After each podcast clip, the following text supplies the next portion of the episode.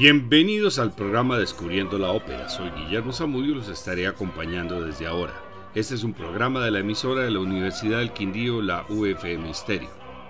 Para un buen número de compositores del siglo XIX, París constituía la meca musical similar al papel que Viena había ocupado en el siglo XVIII. Este fue el caso de los tres maestros del bel canto italiano, Rossini, Bellini y Donizetti, quienes decidieron emigrar a la capital francesa buscando un mayor reconocimiento internacional, mejores honorarios y una mayor libertad compositiva. París abrió sus puertas a estos músicos brillantes hasta el punto que se creó el Teatro de los Italianos para representar las óperas italianas. El propio Héctor Berlioz hablaba de la invasión italiana que estaba aconteciendo en su entorno musical. Donizetti pudo verse atraído por el ambiente parisino por motivos muy prácticos. Rossini había dejado de componer para vivir felizmente de su fortuna y Bellini había muerto en forma prematura. En estas condiciones, el trono del rey del bel canto en Francia estaba esperando ser ocupado. Entre 1835 y 1845, Donizetti consiguió convertirse en el compositor italiano más conocido hasta que Verdi tomaría su relevo. En 1839 acababa de hacer dos adaptaciones al francés, la del drama trágico Lucia de la Mermur y otra tragedia de sus primeros tiempos bajo el título de Les Martyrs, convertida luego en Poliuto en su versión italiana. Ya se había trasladado a vivir a París y se encontraba escribiendo dos nuevas óperas en francés, La hija del regimiento y La favorita. La hija del regimiento es considerada su primera ópera bufa, pues Elixir de Amor es considerado un melodrama. Los dramaturgos franceses Jules Henry Vernois y Jean-François Bayard se encargaron del libreto. A pesar del marcado acento cómico, el argumento iba a levantar los ánimos patrioteros del público de esa época en Francia. Esta obra sirvió para catapultar al estrellato a Luciano Pavarotti. En la segunda parte del siglo XX no era una de las óperas más populares, pero Joan Sutherland la incluyó en una gira por Australia y junto con su esposo, el director Richard Von Eyck, sugirieron al tenor que cantara los nueve do de pecho del aria a mis, que ningún tenor en su sano juicio lo había intentado. Lo hizo y provocó el delirio en el público. Más recientemente, el peruano Juan Diego Flores la interpretó en la escala de Milán y a petición del público la repitió, rompiendo una tradición de 74 años que prohibía los bices en el legendario teatro milanés. Juan Diego ha repetido la hazaña en Génova en el 2006 y en el Met de Nueva York en 2008. En el 2019, el mexicano Javier Camarena lo repitió varias veces en sus presentaciones en el Met de Nueva York, una de ellas en la transmisión en vivo en la versión televisada para todo el mundo. La hija del regimiento fue escenada en 1840 en la Ópera Comique de París y una versión ligeramente diferente fue adaptada a los gustos del público italiano en su idioma. Primer acto. Hacia 1805, en un paso de montaña en el Tirol suizo al final de la guerra, las tropas napoleónicas han ocupado la mayor parte de la zona. En un pequeño pueblo fronterizo la gente parece recobrar la esperanza perdida, se elevan rezos a la Virgen y a los santos de guardar. Un campesino anuncia la retirada del enemigo y la marquesa Berkenfield lamenta que su alto rango apenas sirva para nada y teme por su vida y sus joyas. En eso llega el regimiento número 21 al mando del sargento Sulpicio, quien confirma el auto al fuego y la marquesa se burla de él. Mari es una huérfana recogida por aquel regimiento y ha sido adoptada como hija de todos. Se oye el dúo de Mari y el sargento, en el cual se cuenta la historia y cómo ella trabaja para el regimiento. Mari le confiesa estar enamorada de un joven campesino tirolés llamado Tonio, quien le salvó la vida cuando estuvo a punto de caer por un barranco. Llega de pronto un pelotón de soldados que trae bajo arresto a un sospechoso de espionaje que resulta ser Tonio, y la joven intercede en su favor. Ya libre, el tirolés intenta cortejar a la muchacha, pero el regimiento en pleno se lo impide, alegando que él no hace parte del grupo militar. Vamos a escuchar la versión en italiano con la orquesta y coro del Teatro a la Scala de Milán, dirigido por Nino Sansoño, con la soprano Mirella, Mirella Freni como Mari, el tenor Luciano Pavarotti como Tonio, el barítono Vladimiro Garzaroli como Sulpicio y Ana Diestazo como la Marquesa, grabación de 1969 en Milán.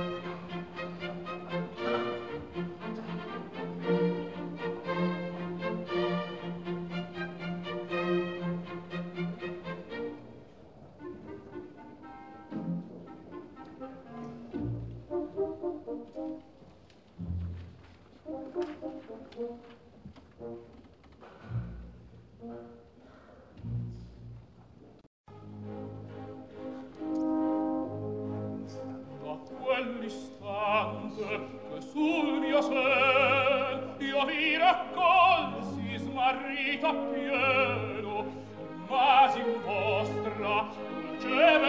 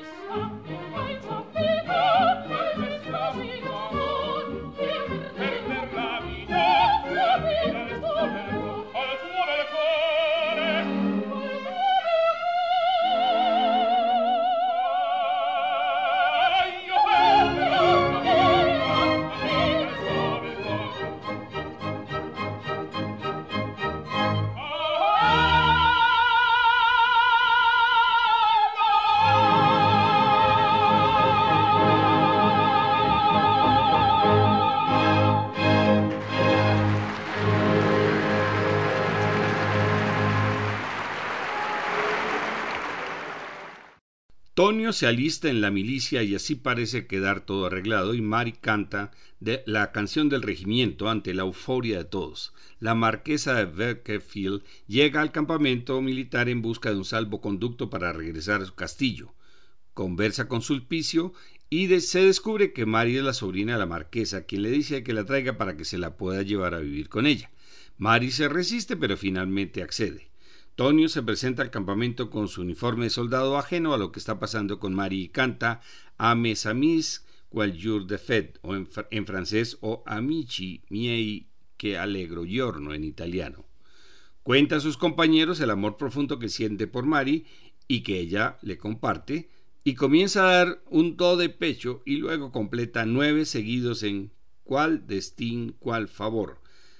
Mari anuncia su marcha del regimiento y todos lo lamentan. Tonio quiere ir detrás de ella, pero Sulpicio se lo impide. La marquesa se aleja con Mari, mientras los soldados retienen a Tonio desesperado. Escuchemos el coro de Rataplan, luego la famosa aria y después el final del acto.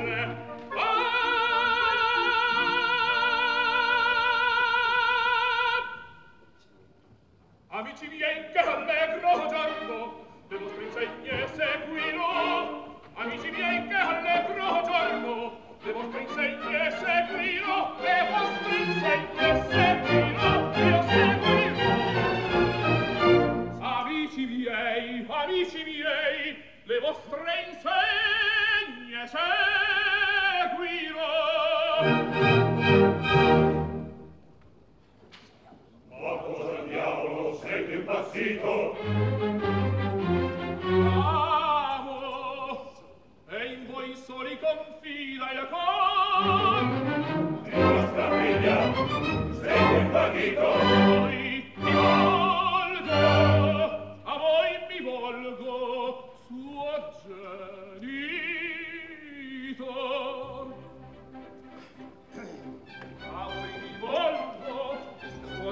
genitor a voi a voi a voi che un matrimonio non si può stringere senza il paterno util favore. Di di di oh se stabilito la figlia nostra non tenterà no e si conviene il mio partito. A noi salvare verá.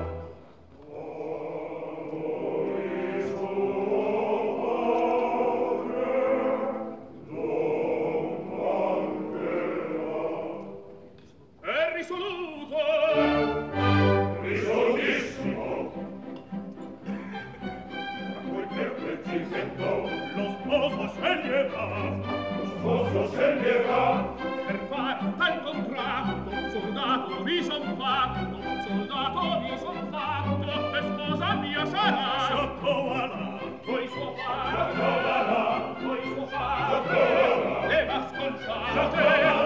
qua. Ma vostra figlia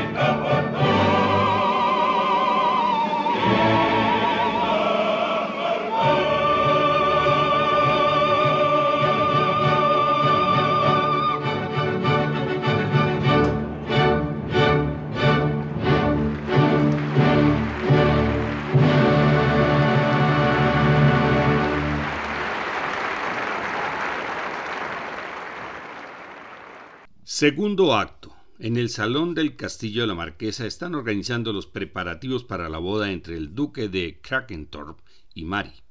La marquesa hace todo por su cuenta sin contar con la futura esposa. Mary aparece para tomar sus lecciones de baile y canto, pero entona alegremente la canción del regimiento con el sargento que está de visita. La marquesa intenta en vano cortarlos y Mary muestra su enfado.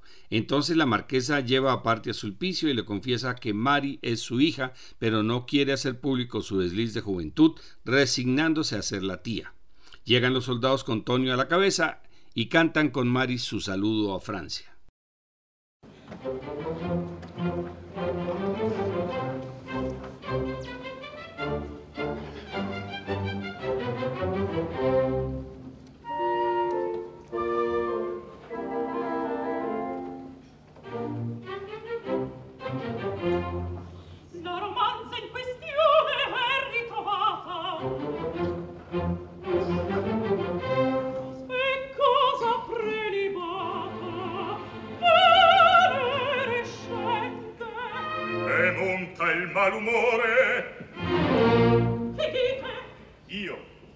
l'ha fatto.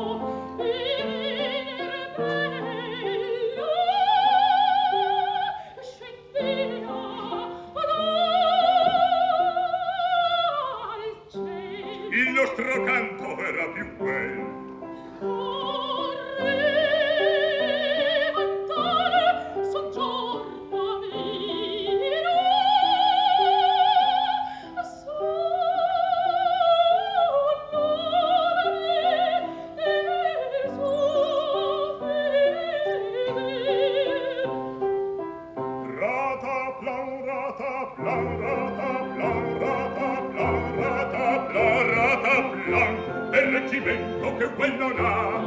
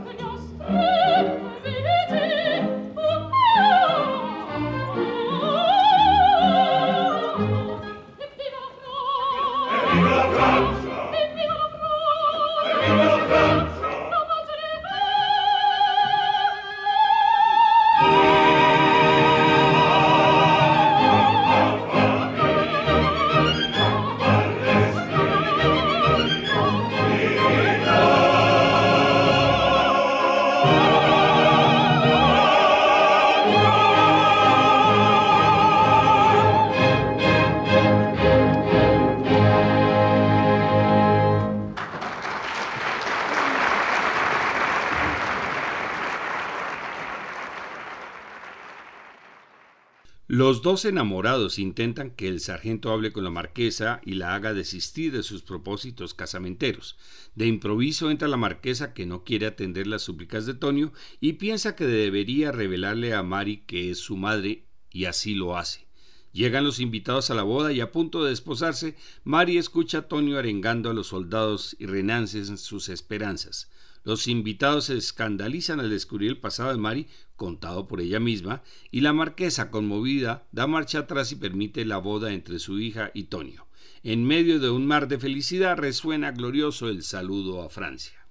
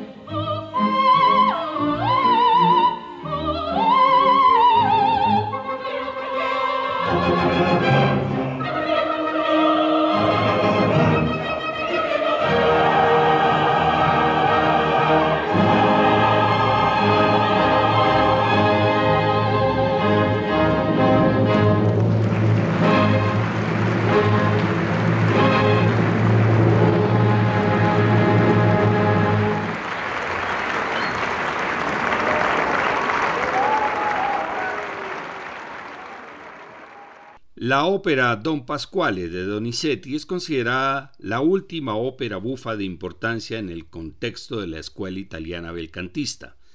Cuando lo bufo parecía un producto acabado y el público anhelaba la llegada inminente de la ópera seria del romanticismo, Donizetti demostró que con ingenio todavía se podía reformular y explotar las posibilidades de este género que tanto divertida a la concurrencia. La próxima semana estaremos presentando Don Pasquale de Gaetano Donizetti. Les esperamos.